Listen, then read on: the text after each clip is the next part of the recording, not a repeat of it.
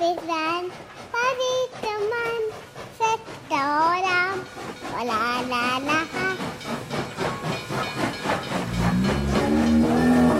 با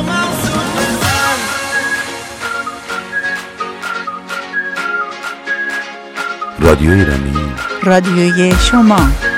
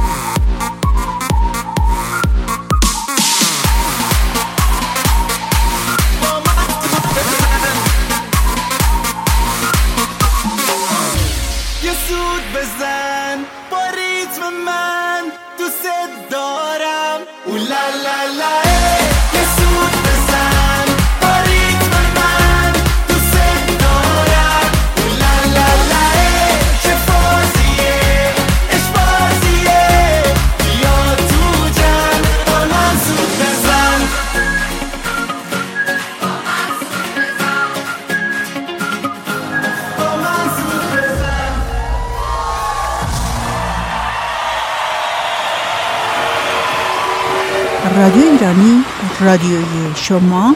روی موج 94 اف ام برابر با 92 ممیز هفت کابل.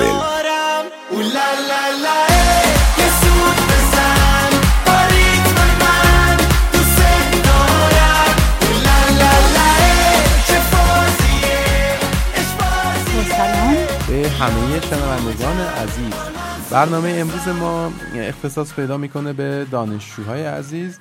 و جدیدترین و یعنی به روزترین اطلاعات ضروری برای دانشجو طبق سوالاتی که برای ما فرستادید و مثل همیشه این اطلاعات به روز رو با حضور آقای دکتر میرزایی عضو هیئت رئیسه سندیکای دانشجویان اتریش در خدمت شما هستیم.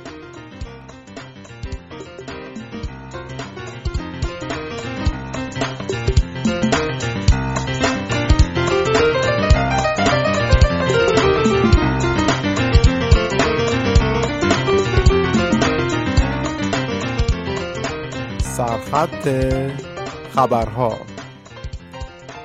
دو جایزه جشنواره کن برای شهاب حسینی و اسقر فرهادی. داعش سایت مرکز آمار ایران را حک کرد. کشته شدن خلبان جنگنده میگ 29 در همدان. ایران برای پنجمین بار قهرمان جام جهانی کشتی فرنگی شد. دو جایزه جشنواره کان برای شهاب حسینی و اسقر فرهادی. با پایان گرفتن 69مین دوره جشنواره فیلم کان سهم ایران دو جایزه اصلی بود. جایزه بهترین فیلمنامه به اسقر فرهادی رسید و جایزه بهترین بازیگر مرد را شهاب حسینی دریافت کرد. در این مراسم همچنین جایزه بهترین فیلمنامه به اسقر فرهادی برای فیلم فروشنده رسید. آقای فرهادی پس از دریافت جایزه اش گفت فیلم های من معمولا فیلم های شادی نیستند ولی خوشحالم با جایزه هایی که گرفتم توانستم بخشی از مردم کشورم را شاد کنم. فیلم فروشنده همچنین توانست یک جایزه دیگر را هم از آن خود کند. شهاب حسینی برای بازی در این فیلم جایزه بهترین بازیگر مرد جشنواره کان را دریافت کرد.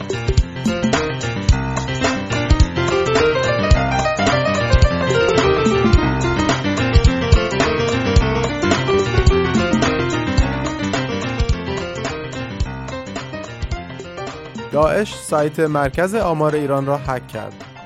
رسانه های ایران از هک سایت مرکز آمار ایران توسط هکرهای گروه دولت اسلامی موسوم به داعش خبر دادند. مرکز آمار ایران تا کنون توضیح در این باره ارائه نداده است.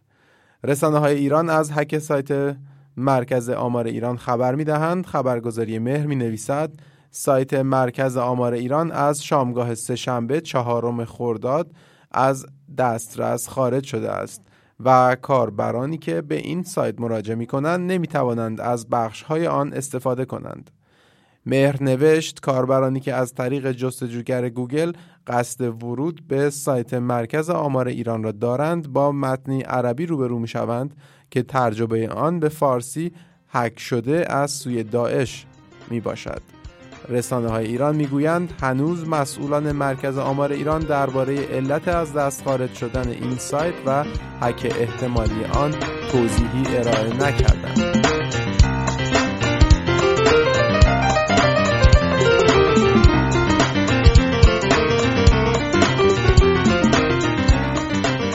کشته شدن خلبان جنگنده میگ 29 در همدان.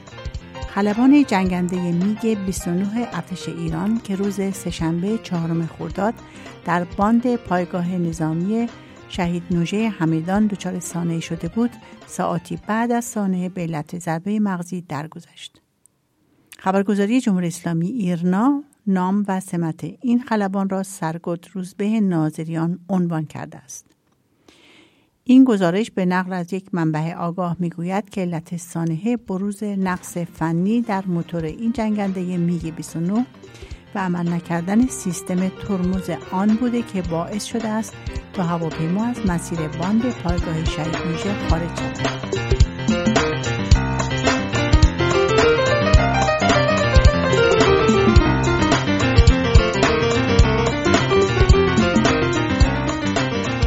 ایران برای پنجمین بار قهرمان جام جهانی کشتی فرنگی شد.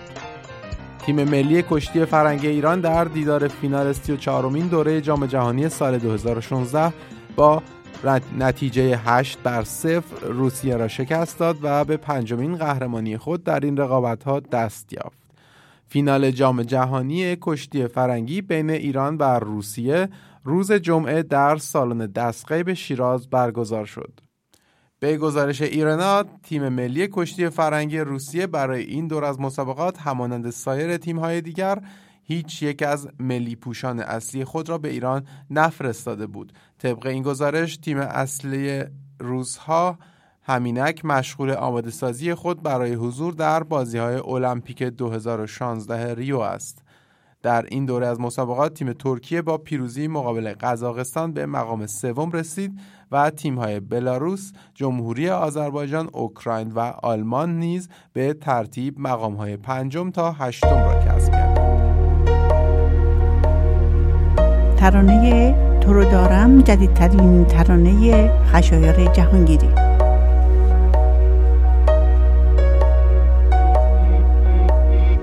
خسمی نشو با من. کاری بکن تا من دیوونه تر باشم. دیوونه تر باشم. ای از همه بهتر. می‌خوام که تا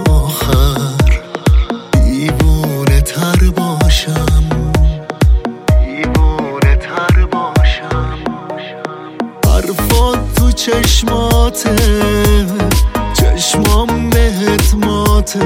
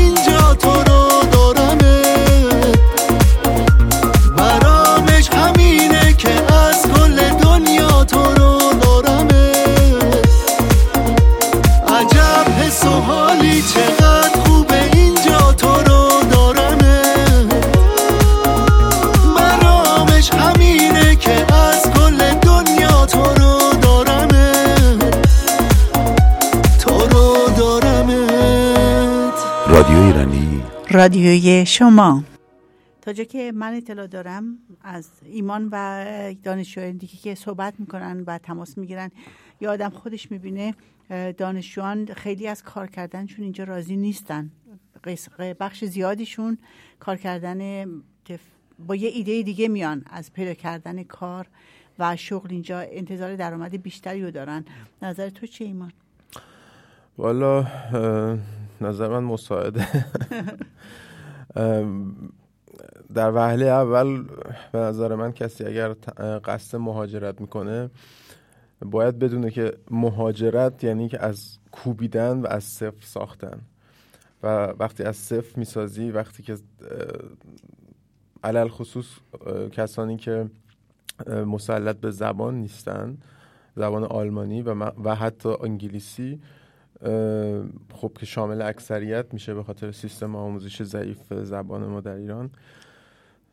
باید از کارهای شروع کرد که صفر هستن مثل ظرف شستن به نظر من یا- صفرم یعنی کسی که میاد بدون زبان یک یه چیزی هم به صفر بده کاره. یه چیزی بله، منهای ده قطعاً. بیست یعنی شما تو اجتماع نیستی شما خارج از اجتماعی. و منزوی در بله. درجه اول و در درجه این و این کارها رو باید شروع کرد و اینکه اعتماد به نفست رو از دست میدی مخصوصا وقتی که تو سن بالاتر میای که شخصیت اجتماعی شکل گرفته در کشور خودت و شغلی داشتی منصبی داشتی و حرفی برای گفتن داری وقتی که زبانت رو نتونی به چرخونی که حرف تو بزنی اعتماد به نفس تو از دست میدی و اینها به نظر من دلیل نارضایتی از وضعیت کار هست و خب همین اعتماد به نفس نداشتن باعث میشه که نتونی کار رو پیدا کنی. همه جای دنیا اعتماد به نفس مهم علل خصوص اینجا که مثل یه زنجیره است. بله. اعتماد به نفس نداری به- افسردگی می‌گیری بعدش هم پول نداری وقتی که کار نمی‌تونی پیدا کنی. و انتظار کسایی که میان از کار پیدا کردن. اینجا به نظر من خیلی بیشتر از اون واقعیت. یعنی یه چیز غیر واقعیه. اصلا یک هم چیزی وجود نداره. ولی در هر صورت اگر که واسه شون کار آر نباشه هم در مسئله که خودمون داریم میگیم کار آر نیست. ولی اگه از همون شروع کن تا زبان رو یاد بگیرن و در پروسه درخواست کار یکم مهارت کسب کنن و زبانشون رو تقویت کنن کم کم به نظر من پیدا میشه. حالا این اه، نظراتی که من میدم نظرات یک چیز عامیه چیزایی که خودم تجربه کردم و دیدم بر اساس دوستان دیگه که موفق بودن یا اونایی که نبودن. آقای دکتر نظر شما در مورد شرایط کلی کار دانشجویی چیه؟ بنده اول سلام می‌کنم خدمت شما و همه شنوندگان برنامهتون در سرتاسر سر جهان مخصوصا اتریش و ایران. بنده فکر می‌کنم که اتفاقا نظر اشخاصی مثل شما که در محیط کار هستیم و تجربه داریم خیلی خیلی بهتره و نظرات شما بیشتر به درد دانشجوها می‌خوره. و در تایید فرمایشات شما همونجوری که خودتون فرمودین آدم وقتی میاد اینجا کلا محل زندگیش رو ترک می‌کنه شهرش رو ترک می‌کنه کشورش رو ترک می‌کنه هر جای میره وارد دنیای جدید میشه و از صفر شروع کنه. و اگر برای از صفر شروع کردن آمادگی نداشته باشه طبیعتا اعتماد به نفسش به دست میده اعتماد به نفسش از دست میده. نیرو قوه پیشرفتش به تحلیل میره و کمتر موفق میشه. بقیده بندم باید از برای از صفر شروع کردن هم باید یه مقدار انسان باید هر فرد جوانی باید یه مقدار مسلح باشه یا مسلط باشه. حالا مسلط بودن یا مسلح بودن می‌تونه از لحاظ مالی باشه می‌تونه از لحاظ زبان اون کشور باشه می‌تونه می‌تونه از طریق تجربه شغلی باشه. اینا خیلی خیلی مهمه که به عنوان سرمایه اولیه برای به قول معروف استارت زدن و برای از صفر شروع کردن خیلی خیلی مهم هستش. زبان به نظر من پایه همه چیزه وقتی هیچ بله. کاری پیدا نمی‌کنیم بدون زبان یکی از هیچی. در واقع ضعف های عدیده و ضعف های بزرگ هموطنان جوان ما هستش که وقتی وارد یک کشور خارجی میشن نه فقط اتریش همه جا به طور کلی مخصوصا که اینجا قوانین دست و پاگیر هستن و برای شروع کار احتیاج به تخصص دارن احتیاج به اطلاعات دارن احتیاج به تجربه دارن اینو متاسفانه هموطنان ما خیلی بسیار از جوان ها ندارن و در واقع با. دست خالی یعنی با دست خالی یعنی نه در واقع دنبال یادگیری زبان رفتن نه دنبال شغلی قبلا بودن نه اینکه کسب اطلاعات کردن. یه دفعه دنیای جدید میشن می‌خوانم با در از یک ثانیه استارت صد بزنن و برن جلوش به قول معروف ره صد ساله یک شبه بپیماین که نه مشکله. و من- این مشکل بودن را باعث میشه که خیلی از جوانان کلا از پشیمون بشن باعث میشه که خیلی افسرده میشن، افسرده بله. بشن. اصلا نیرو و انرژیشون به تحلیل میره بعد نه در کار موفق میشن و نه- در تحصیل. چه توصیه می‌تونیم به هرچند یه پسر 20 ساله یا 22 ساله یه دختر 22 ساله خیلی نمی‌ذاره پدر مادرش بهش بگن چی خوبه چی بده. رو تجربه شخصی میگم. برای پدر مادره باید چیکار کنن؟ به نظر من برید اونجا یه چیزی میشه یه هم چیزی واقعیت نداره. روی من با مادرها و پدرها چون خودم مادر هستم بچه باید آماده بشه برای یک چیزی. هم که می‌خواد بره کلاس اول دبستان رو پوشش باید آماده باشه. تنها یا بودن و اونجا بدون پدر مادر باید یاد بگیره. بله بله همینطور بله. اینجا آمدن خیلی قضیه بزرگتریه. بله. خب طرز فکری که الان پدر مادر ایرانی دارن در مورد فرزنداشون و در مورد خارج به نظر من یه مقدار اشتباه هستش و همین باعث میشه که فرزنداشون در خارج موفق نشن یا اونجوری که در تصورشون بود به چیزایی که می‌خوان نرسن. ما فکر در برنامه قبلی هم بیان کردیم که مخصوصا پدر مادرها رو مخاطب قرار دادیم که اگر واقعا می‌خوان که جواناشون فرزندانشون وقتی وارد خارج میشن دور از پدر مادر دور از هستن از زبان مادریشون دور از محیط شغلیشون بخوان دوباره از نو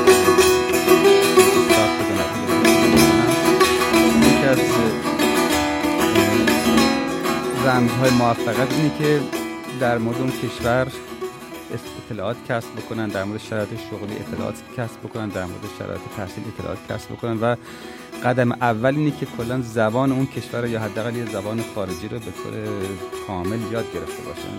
این یکی از کمبودهای نسل جوان ما هستش که نه پدر مادرها بهش توجه می‌کنن نه خود فرد دانشجو که می‌خواد بیاد خارج زندگی خودش رو تغییر بده یه دست فرد کم دو سال دست. کم دو سال علاوه زبانی به نظر من خودشون آماده کنن بیان. البته یک مقدار هم به عقیده شخصی بنده خب کلا سیستم آموزشی مقصر است. این مقدار خب کارشناسان مسائل آموزشی مقصر هستن. این مقدار بزرگتران مقصر هستن که به این مسئله زبان خارجی اصلا توجه خیلی خیلی کم میشه. ولی یه واقعیته. حالا اونام حق و شماست مقصرن. ولی وقتی دانشجویی می‌خواد کسی که می‌خواد دانشجو بشه می‌خواد زندگیشو تغییر بده مسئولیت زندگیشو حالا قبلا چی بوده یا نبوده باید خودش دستش بگیره. ببینه بله. کجا کمبود داره. دقیقا هم همینطوره بله. ما به حال یه, یه روز عادی یه فرد جوان ایرانی وقتی از خونه می‌خواد بیاد تا خرید که می‌خواد بکنه اول فکر می‌کنه که کدوم فروشگاه می‌خوام برم چی می‌خوام بخرم؟ آماده شدن آماده, آماده شدن می‌کنیم. بعد. ببینم چقدر پول لازم دارم. وسیله چقدر لازم دارم. باید با دوچرخه برم باید با تاکسی برم باید پیاده برم. من فکر می‌کنم که خارج آمدن باید از قبلش یه برنامه‌ریزی کامل می‌خواد. که آدم باید شکست نخوره. به جای هزینه دادن چند ده هزار یورو به که شرکت هایی که واقعا کاری به اون شکل نمی‌تونن بکنن. فقط مشکل زبان زبان شما رو دست خودشون می‌گیرن. معجزه که نمی‌تونن بکنن. بله، به جای اون این هست، پول رو. هزینه کنن برای مؤسسات و آژانس‌ها در واقع اطلاعات میفروشن. کار دیگه نمی‌کنن. این اطلاعاتی که امروزه از طریق اینترنت از طریق همه جا گوگل، از هست. طریق تمام منابع اطلاعاتی نو- نوشتاری میشه. هر شخص دانشجو یک مقدار به خودش زحمت بشه و اطلاعات کسب کنه. باید این چیزها رو باید ما با سعی و تلاش با تحصیل با کار کردن با زبان یاد گرفتن با با محیط آشنا شدن اینا من باید به دست بیارم. اگر هدف نداشته باشم این هیچ کدوم از اینا به دست نمیارم. همونجوری که شما فرمودین در همون حد یه رویا و یه خواب میمونه و همون تبلیغاتی که فقط توی مجله و تو روزنامه هستش. بله. قبل که سوالای جدی رو شروع کنیم یک ایمیل های زیادی میاد. سوالا معمولا تکراریه. من توصیه می‌کنم بهشون سا- سایت دانش رو یا سایت دیگر بخونن. اطلاعات بنز کافی اونجا هست که کسب کنن. ولی از این ایمیل خیلی تعجب کردم چون نمی‌دونم چی می‌خوان از ما. نوشتن 37 ساله مجرد ظاهری آراسته دارای سوابق مدیریتی کارشناس بازرگانی معدل 15 زبان آلمانی مبتدی و با ظاهری مناسب قد فلان قد وزنم چقدر علاقه من به مهاجرت با شغلای نظیر آرایشگری اما آیا بدون مدرک و راهی راهش برا برا رفتن از این طریق چیه؟ شما کار پیدا می‌کنید. بله. لطفا سوالایی که میفرستید ما کارمون جدیه. ما وقت آزادمون رو می‌ذاریم یا آقای دکتر یا ایمان دنبال جواب سوالا برن. بله. اجازه بدین خدمتتون عرض کنم که واقعا ظاهر آراسته شاید برای معرفی کردن خیلی خیلی مهم باشه ولی برای ماندگار شدن در یک محیط کار و موفق شدن زیاد نقش بازی نمی‌کنه. چه برای مرد کارآمدی مهمه. به جای تاکید بر ظاهر آراسته شاید بهتر باشن تاکید کنه بر آشنایی به زبان انگلیسی آشنایی به زبان آلمانی آشنایی به کار تخصصی. و در ارتباط با این آگهی که شما با این پیام که شما دریافت کردید من می‌خوام بگم که متخصص آرایشگری توی اتریش متخصص ایرانی آرایشگری ما خیلی زیاد داریم. یعنی اگه بخوایم حساب کنیم سرانگشتی حدود 100 نفر میشن. از این حدود 100 نفر شاید 5 نفر یا 10 نفرش موفق شده باشن سرمایه گذاری بکنن موفق شده باشن آرایشگاه بزنن و کار درست داشته باشن که بتونن باش اینجا زندگی بکنن. بقیه که مخصوصا از طریق تبلیغات از طریق پیشنهاد آژانس ها طریق پیشنهاد واسطه ها میرن دوره های کوتاه مدت آرایشگری نمی‌دونم کاشت ناخن غیره غیره به قول معروف تاتو این چیزا رو یاد می‌گیره میان اینجا. نمیشه. به هیچ وجهی نمی‌تونن با بازار کار رقابت کنن به هیچ وجهی با قدیمی های هموطن نمی‌تونن رقابت بکنن مخصوصا که زبان اینجا هم, هم وارد نیستن و معرف کار خودشون نیستن و خیلی خیلی طول می‌کشه تا انسان بتونه اعتماد کسب کنه. و دانشجویی که تو ایران 6 ماه یا یک سال رفته آرایشگری یاد گرفته ولی اکس اک اصلا تجربه عملی در این کار نداره. اینجا وقتی بیاد یک بار که کار بکنه یا حتی قیچی دستش بگیره شانه کار دستش اجازه بگیره کار بهشون اجازه نمیدن. اصلا نمیدن. خود صاحب اجازه کار کار قبول می‌گیرن نمی‌کنه بله. که یک چیزی باشه که اینجا نیست که تقاضای کار ازش نیست. و یک کسی باید شما رو تقاضای کار بکنه بگه من اینو به این دلیل می‌خوام چون که تو اتریش توی بیکارایی که هستن به حال وسیله موفقیت نمیشه. بله وسیله موفقیت نمیشه. به هر حال هر نوع مهارتی می‌تونه کمک خرج کمی بر کنار تحصیل باشه ولی هیچ تضمینی بر موفقیت یا اینجا کار و کاسبی راه انداختن و اینجور مسائل نیست. و البته هر چیزی بستگی به تلاش داره. و در میون به ترانه‌ای با صدای شهاب حسین زاده به نام آروم نمیشم گوش می‌کنیم. چشماتو بستی رفتی نشستی یه گوشه دنج دور از تب من. تنها نمیشی هر جا که هستی میریزه اشکات دورو بر من. با خاطرات میشینم اینجا. تنهای تنها هر هفته هر ماه. هر روز تلخه هر هفته تلخه. هر ماه تلخه هر جای دنیا. آروم نمیشم. مثل همیشم هم رنگ دنیا. چیزی نمیگم چیزی نمیگی درگیر چشمات. آروم نمیشم مثل همیشم هم رنگ دنیات. چیزی نمیگم چیزی نمیگی درگیر چشمات.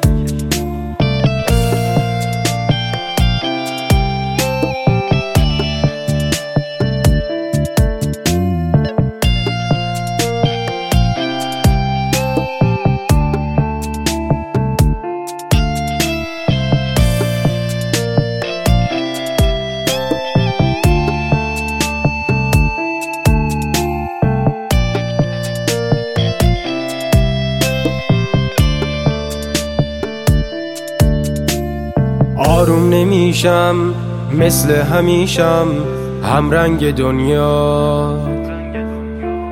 چیزی نمیگم چیزی نمیگی درگیر چشمات. آروم نمیشم مثل همیشم هم رنگ دنیات چیزی نمیگم چیزی نمیگی درگیر چشمات.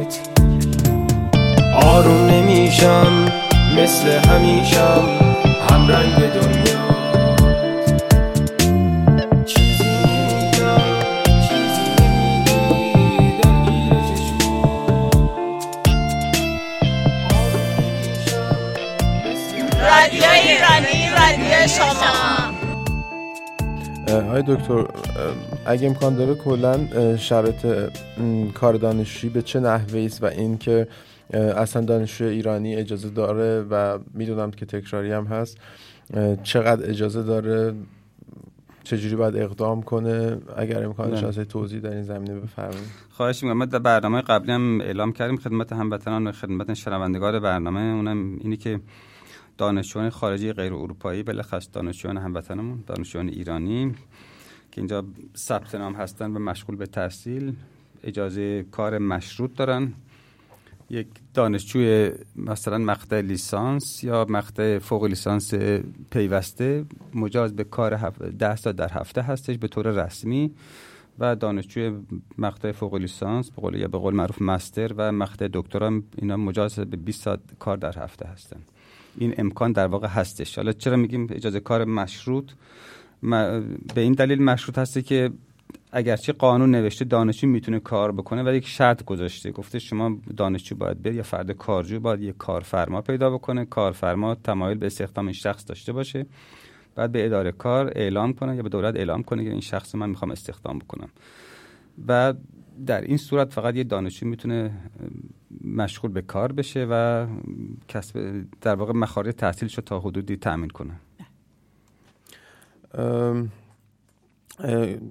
در جایی آقای دکتر مطرح کردن که ایشون اگر موفق هستن چرا میان خارج جسارتا من می‌دونم منظور آقای دکتر اینه که اگر شرایط کاری موفق یا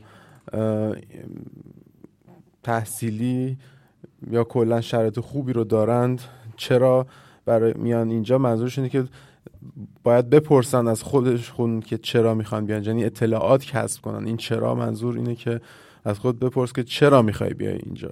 و این چرا باعث بشه که تو اطلاعات کسب کنی که هدفمندتر بخوای بیای و بتونی سوالاتت رو بهتر بپرسی. و الا سوء تفاهم نشه. خیلی از دوستان هستن که بسیار موفق هستن در کار در تحصیل. و من بیشمار می‌شناسم و به دلیل عدم رضایت از شرایط اجتماعی قصد مهاجرت می‌کنن و دوباره از نو می‌سازن. کسایی که موفقن فکر کنم همه جای دنیا موفق. هستن. اینجا هم بیا موفق میشن. خب من واقعا حق دخالت مگه دیسیپلین دارن؟ کار و سرنوشت کسی رو نداشتم. ولی شاید موقع سوء تفاهم ایجاد نشه. خود عرض بندم این به این شکل بود که اگر خب کسی هم موفق هست طبیعتا آدم هیچ وقت نمی‌تونه 100 درصد موفق باشه. انسان می‌تونه اون دنبال دنبال پیشرفت باشه مراحل دیگه رو طی کنه مراحل با- بالاتری رو طی بکنه. چرا من اینجوری صحبت کردم؟ به این دلیل بود که به کرات ما پیام برام می‌رسه که کسی تو ایران وکیل دادگستری استاد دانشگاه. بعد خدمت شما از کنم که بعد تعلیفات داره فرد موفقی مثلا 18 تا بله، 20 بله. میلیون تومن درآمد داره. بعد یک دفعه می‌خواد بیاد اینجا تو اتریش شغل به شغل آرشگری بپردازه. می‌خواد بیاد مثلا به شغل ت- تحصیل آژانس بپردازه. و این برای بنده همیشه سوال میشه که خب یک کسی که فرد تو ایران موفق هستش دنبال چی هست؟ چرا این موفقیت رو می‌خواد ول بکنه؟ چرا؟ این یه مقدار خب برای بنده سوال برانگیزه به هر صورت. من به شخص اگر که بهترین شرایط کاری با بهترین حقوق تضمین شده باشه ترجیح میدم که اینجا باشم مثلا تو رستوران کار کنم. اینا همه سلیقه‌ایه و همون عدم همچین نارضایتی از از شرایط اجتماعی یا قوانین یا گاهی ناحقی ها و اینکه به هر حال من آرزو می‌کنم که هر روز شرایط اجتماعی ایران بهتر بشه و و اصلا سلیقه‌ای خیلی از دوستانی هم دارم که اونجا به شدت رضایت دارن خوشحالن و همین مهمه. ما احترام می‌ذاریم اگر که کسی هر تصمیم می‌ذاره می‌گیره تو زندگیش و قصد مهاجرت می‌کنه فقط در هر زمینه باید اطلاعات کسب کنید کم تلاش کنید که کورکورانه و بدون اطلاعات یا با وعده و قولهای شرکت ها اینجا نیاین که سردرگم بشین و اعتماد به نفستون رو از دست بدین و مشکلات روحی و اجتماعی بیشتری پیدا کنین. برسیم به سوال دوم. اگه اجازه میدین سوال بعد اینه که دانشجویان در چه زمینه هایی کار پیدا می‌کنند؟ کلا. آیا در رشته خودشون چقدر شانس دارن که کار پیدا کنن؟ کلا در اتریش حداقل اینجوریه. کار پیدا کردن در رشته تحصیلی خود و در و در زمینه تخصصی که یک دانش داره خیلی به ندرت پیدا میشه. یعنی امکان پیدا کردن کار و اشتغال در زمینه تحصیلی برای دانشجو واقعا خیلی خیلی کمه. چیزی که ما الان در اتریش در سر تا سر اتریش در همه شهرها دانشگاهی مشاهده می‌کنیم اینه که تقریبا بیش از 90 درصد از دانشجویان ایرانی در واقع کارهایی رو قبول می‌کنن به شغلهایی می‌پردازن و پیشنهادایی که بهشون میشه بیشتر هیچ ارتباطی با رشته تحصیلی خودشون نداره اصلا.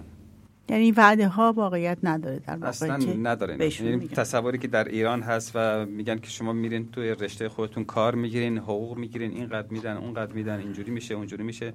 با دنیای واقعیت خیلی مطابق نیست. بله.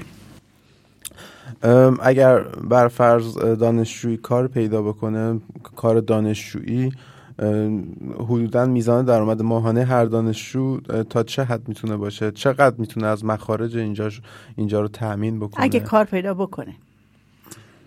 اگر کار پیدا بکنه و کارفرما موافقت بکنه و پیدا بله. بشه باز اینجا خب یه مقدار شرایط مالیاتی و شرایط بیمه تامین اجتماعی با ایران خیلی خیلی فرق می‌کنه.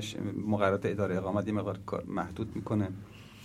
و بیشتر به لحاظ محدودیت هایی که برای میزان ساعت کار در هفته وجود داره درآمدها مختلفه. مثلا دانشجوی مقطع لیسانس مجاز است که 10 ساعت در هفته کار کنن دانشجوی مستر و دکترا همونجوری که خدمتتون عرض کردم 20 ساعت در هفته. خب اولا تعداد از طرف تعداد ساعت کار میزان درآمد را خب هم تعیین می‌کنه هم تایید نمی‌کنه و دوما به خاطر مسائل مالیاتی هزینه های بیمه تامین اجتماعی اکثر کارفرماها.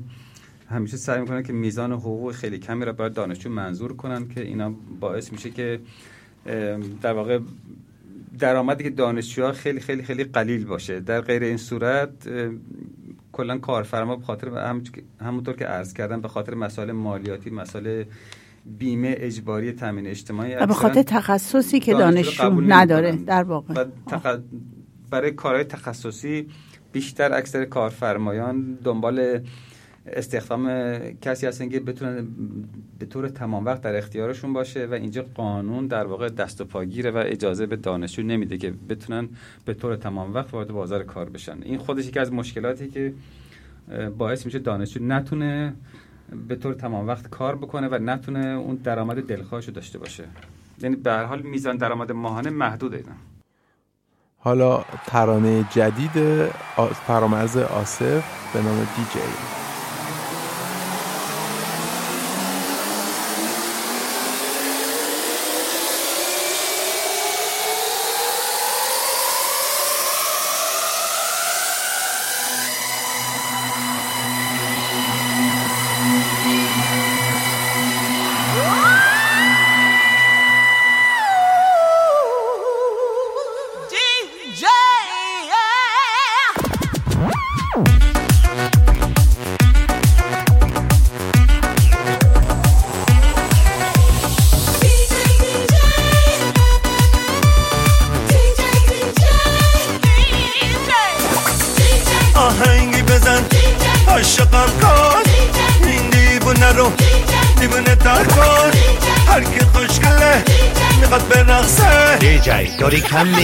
آسف رو خبر کن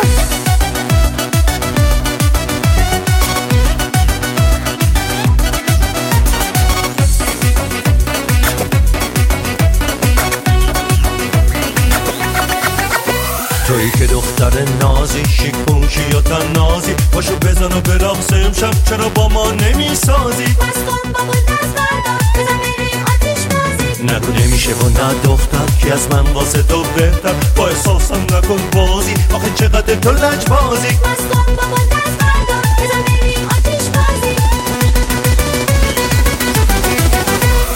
Good morning, Samantha. I love you very much. می‌دونی که من فداتم عاشقتم و باهاتم. رسیل لس آنجلس نبودی بودی. چرا اذیت نکردی حالا که تو ای فرشته اومدی تو سال نوشتم. بزن بریم برقصیم که انگاری توی بهشتم. برقص برقص عزیزم ای ستاره سر بهشتم آهنگی بزن و عاشقم کن. این دیوونه رو دیوونه تر کن. هر کی خوشگله می‌خواد برقصه. دیجی داری کم میاری. آسف رو خبر کن.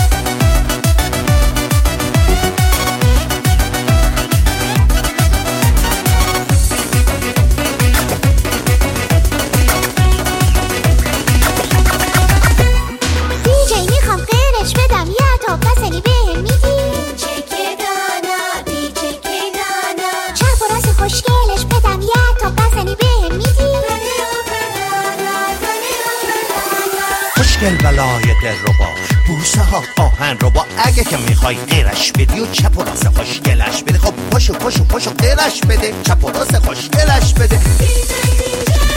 پاشو پاشو پاشو غیرش بده. چپ و راست خوشگلش غیرش بده چپ و راست خوشگلش بده. تو تهرون و تهرانجلس تو شمرون و لاس انجلس آدم باید از جای خود بلند شه. برقصن بخوانن نشینن چه چپ و فریاد بزنن دیجی دیجی دیجی دیجی دیجی دیجی بابا دیجی دیجی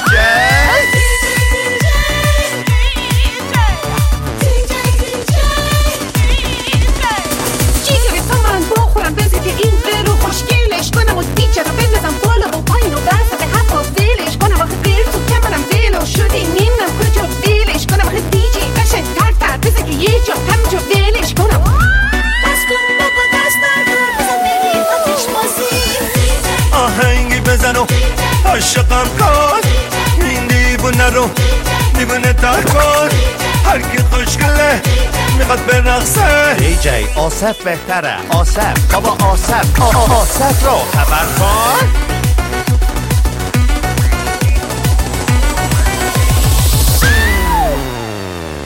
در این زمینه که شما الان فرمودید چون دانشجو باید وقت داشته باشه برای اینکه دانشجو باشه برای اینکه باید درس بخونه. به نظر من اگر هفته بیشتر از 20 ساعت بخواد کار بکنه 40 ساعت 50 ساعت کار کنه دیگه تیتل دانشجویی نمی‌تونه داشته باشه نمی‌تونه نمی‌تونه، درس بله، بخوره بله، نمی‌تونه بله. امتحان بده نه هیچ چون هدف اصلی در هر صورت درس خوندن و تو زندگی جلو رفتنه نه اینکه بخوام بگم کسی که درس نخونده تو زندگیش جلو بله. نمیره ولی کسی که به عنوان دانشجو میاد دانشجو باید وقت اصلی صرف تحصیل بشه در اصل دانشجویی بله. هست دانشجو. که در کنارش تحصیل می‌کنه و دانشجو ذره ثبت نام در کردن در. دانشگاه نیست بلکه پاس کردن واحد هست بلکه موفقیت تحصیلی هست. این خود یکی از ملاک های اصلی خیلی مسئله مهمیه. سر سال بشه بعد دوباره ویزای دانشجویی رو تمدید کرد. همین. چه این مسئله رو که حتما باید یک امتحانایی رو داده باشن تا بتونن ویزاشون رو تمدید بله. کنن اگر شما یه توضیح در این مورد بدید خودم میزانش رو خود اداره اقامت کلا مشخص کرده که مثلا شما در دانشگاه دولتی یک فردی تحصیل می‌کنه حداقل باید در طول سال کم کم باید 16 واحد باید پاس کرده باشه باید با موفقیت رو- بتونه ویزاشو تا تمدید کنه. فقط تیتل دانشجو داشتن. دانشجو بودن اقامت دانشجویی این باید که بتون تمدید کنن حالا اگر کسانی مثلا توی دانشگاه فنی حرفه‌ای که به قول معروف فاخخشوله اسمشون هست که اونجا تحصیل می‌کنن اونجا بعد مثل شما اینجوری نیست که بخواین 16 واحد پاس کنین. اگر سیستم تحصیلی طوری است که در یک ترم باید شما مثلا 30 واحد پاس کرده باشید 40 واحد باید پاس کرده باشین با همه واحدها رو در طول ترم تمام کنین با موافقت پشت سر بگذارین که اون دانشگاه بشه. فنی حرفه‌ای شما رو برای ترم آینده ثبت نام کنه و شما بتونین بعد اقامت دانشجو رو تمدید کنین. ولی در ویزا رو بهشون تمدید نمی‌کنن. هم ثبت نام نمیشن. تو دانشگاه وقتی شما ترم اول رو با موفقیت یا ترمی که در درونش هستین با موفقیت پشت سر نذارین. همه واحد رو پاس نکنین. برای ترم بعد شما رو ثبت نام نمی‌کنن. بعد برای فقط تمدید اقامت یا اینکه اونیورس... دانشگاه کلا. دانشگاه نبود. 16 واحده. ولی فاخخشوله شما باید یعنی دانشگاه فنی حرفه‌ای شما باید تمام درس‌های یک ترم و یعنی ترمای جاری که دارین درش تحصیل می‌کنین با همه رو باید پاس کرده باشین.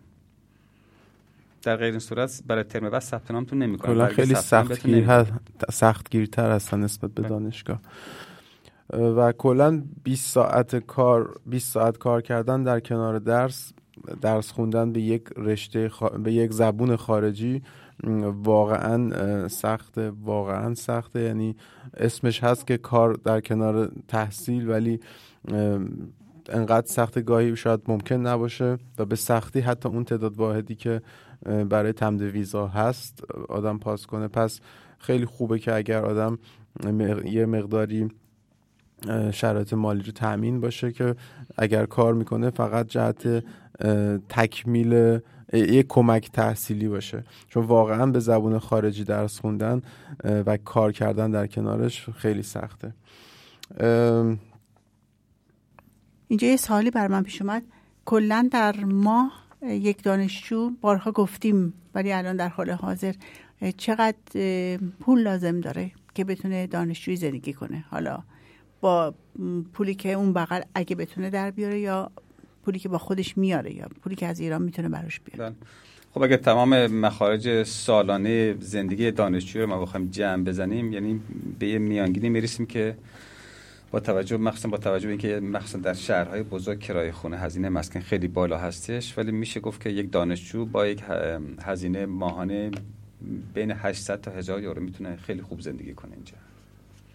یعنی حداقل 800 یورو رو باید داشته باشه. باید داشته باشه. حداقل. بله حداقل. با پولی که می‌خواد شهریه بده بله، ما باید- همه رو با. باید بنده تاکید کنم که این مبلغ رو از طریق کار دانشجویی نمیشه تامین کرد مخصوصا برای کسانی که فقط اجازه ده ساعت کار در هفته رو دارن.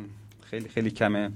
در مقاطع دکترا و مقاطع پایین ترش که مستر باشه امکان پذیر هست ولی باز یعنی ساعت کار خیلی زیادی رو لازم داره دانشجو بتونه 800 یورو در ماه در بیاره. اینی که پیشنهاد می‌کنیم یه مقدار در واقع بودجه و بنیه مالی همراهشون داشته باشن که کمک خرجشون باشه. یه چیز مثبت این وسط بگم. به خاطر کاری که دارم با ایرانی موفقم در تماس هستم. از خیلیشون این بار از وقتی که رادیو برنامه دانشجویی درست می‌کنیم ازشون می‌پرسم که آیا کسایی بودن که از ایران با خودشون خیلی پولا بردن متخصصین خیلی مهمی هستن اینجا که مقامای خیلی مهمی دارن. نه اینا هم کار کردن اینجا. با, با یکی از این عزیزان صحبت می‌کردم که من شبا توی هتل کار می‌کردم که روزا بتونم درس بخونم. بله همینطور است بله چند تا تخصص دارن الان ایشون. یعنی کسی که واقعا بخواد و عشق داشته باشه به اینکه جلوتر بره تو درسش و کارش. بله. خیلی زحمت داره این روزا بیشتر از قدیم شاید ولی می‌تونه موفق باشه. بله بله عزیزان و هموطنان اگه می‌خوان واقعا از لحاظ شغلی هم موفق باشن باید یه آمادگی اولیه داشته باشن که اون هم یا تخصص در یک رشته حرفه‌ایه یا اینکه حداقل آشنایی به زبان آلمانی یا انگلیسی. یا اینکه ب- حداقل. چیزشون زیاده. جون آدم باید زیاد باشه آره همین. موفق بشه. همه چیز م- امکان پذیره منتها این شرایطی که ما میگیم برای راحت تر پیش الا بابام همیشه میگفتش که اگر آدم درس خون باشه تو دستشویی هم باشه می‌تونه درس بخونه. ولی واقعا منظور اینه که میشه ولی خب خیلی بله یک مسئله رو که اینجا باید بهش اشاره کردم اینه که یک دانشجو هر چقدر هم که درآمد داشته باشه ولی باید از ایران که می‌خواد خارج بشه بیاد اینجا روی این مسئله حساب باز نکنه که من میرم اونجا و تمام مخارج تحصیلمو در میارم. نه نه نمیشه. یکی از دلایلش اینه که اداره اقامت اتریش چون ویزای دانشجویی صادر می‌کنه از دانشجو می‌خواد که شغل اصلیش تحصیل کردن باشه. به همین خاطر به طور قانونی شما هر چقدر هم که درآمد داشته باشین باید باز یه منبع درآمد منبع تمکین مالی از خارج از اتریش یعنی نشون بدین ارائه بدین که شما اگر هم کار نکنین قادر به تأمین مخارج زندگیتون هستین. این خیلی خیلی مهمه. یعنی اگر شما ماهی هزار یورو دو هزار یورو درآمد داشته باشین ولی اداره اقامت هنگام تمدید ویزای دانشجویی اینو از شما قبول نمی‌کنه. یه چیز یادم رفت بگم. 20 سال پیش اینجا با ثبت نام تو کلاس زبان می‌شد ویزا گرفت. خیلی راحت. بله قبلا. امکان پذیر بود. بله. الان متاسفانه نیست بخاطر اینکه تقاضا خیلی زیاده. اینم قبول نمی‌کنن به هیچ ب- وجه. ب- که شرایط قدیم و با الان مقایسه ام، صد درصد نمیشه مقایسه کرد. ولی همه کسایی که یعنی درصد خیلی زیادشون که الان پزشکان معروفی هستن یا تخصصهای دیگه دارن یا هنرمندان خیلی هاشون فقط اینجا کار کردن یه مقداری البته از ایران برشون آمده ولی بیشترشون خودشون با زحمت خودشون بله واقعا. قابل تحسین دقیقا. رادیو ایرانی رادیوی شما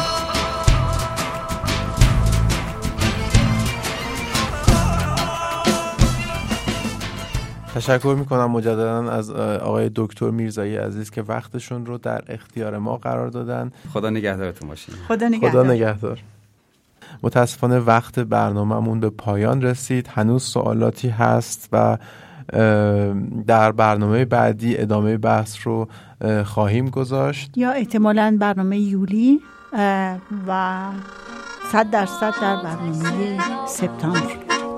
بسوزانم سراب من رو آتش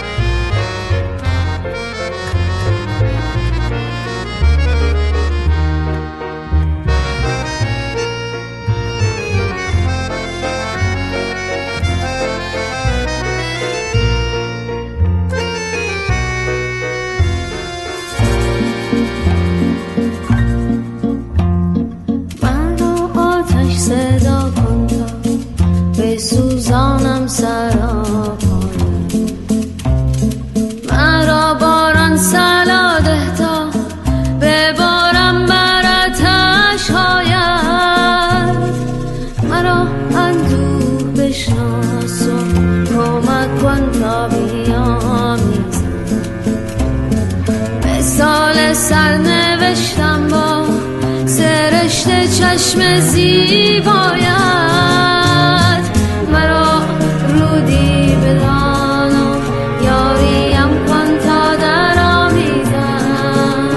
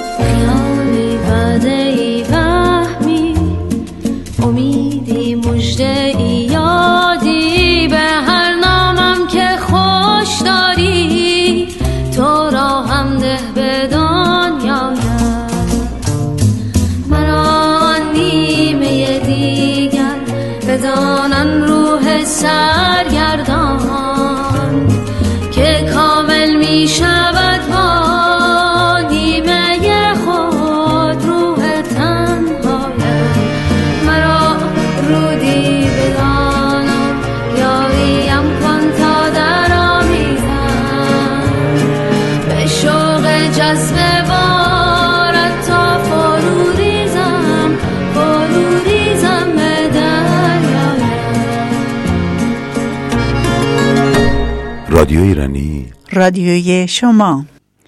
دوستان عزیز به آخر برنامه رسیدیم. برنامه هنری طبق معمول در سایت www.irani.at هست که می‌تونید اونجا بخونید. برنامه متنوع هنری هست. ضمناً و ضمنا یک برنامه مخصوصی هست که در روز 19 همه یونی 2016 از ساعت دو به بعد در, در وین کریاو واقع در نورد پورتالشتراسه 247 برگزار میشه که مسابقه دربی عرابرانی هست با حضور هنرمندان گروه است دنیا نازنین شیرین و نسرین. ازتون خداحافظی می‌کنیم. امیدواریم که ماه خوبی رو در پیش داشته و باشید. آرزو شادی و سلامتی و موفقیت براتون داریم. و همچنین منتظر انتقادات و پیشنهادات سازنده شما هستیم. با هنگ زیبای ستاره جاودانی ایران گوگوش به نام ماهی سیاه کوچولو از شما خداحافظی می‌کنیم. بدرود.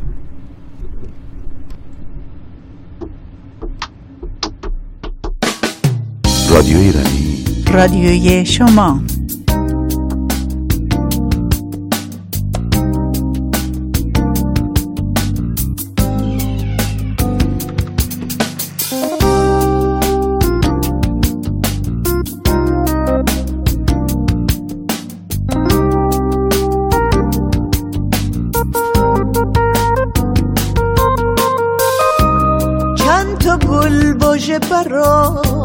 گریه کنم که بسازی شعری از جنس سفر که بریز ترسمون. راهی بشیم رج به رج تا مرز بی مرز خطر. کاری کن راهی قصه ها بشیم هم دل و هم گریه خدا بشیم مثل ماهی سیاه کوچولو. کاری کن مسافر دریا بشیم کاری کن مسافر دریا بشیم.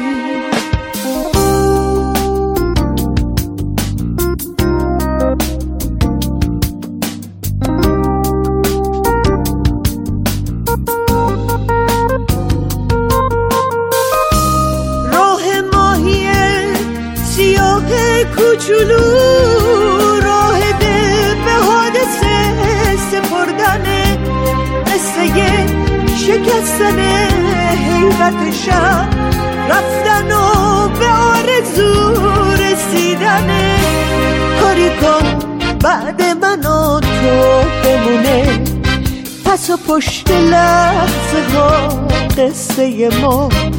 کاری کن رفتنمون ترانشه بخونن هم کوچه ها همسایه ها.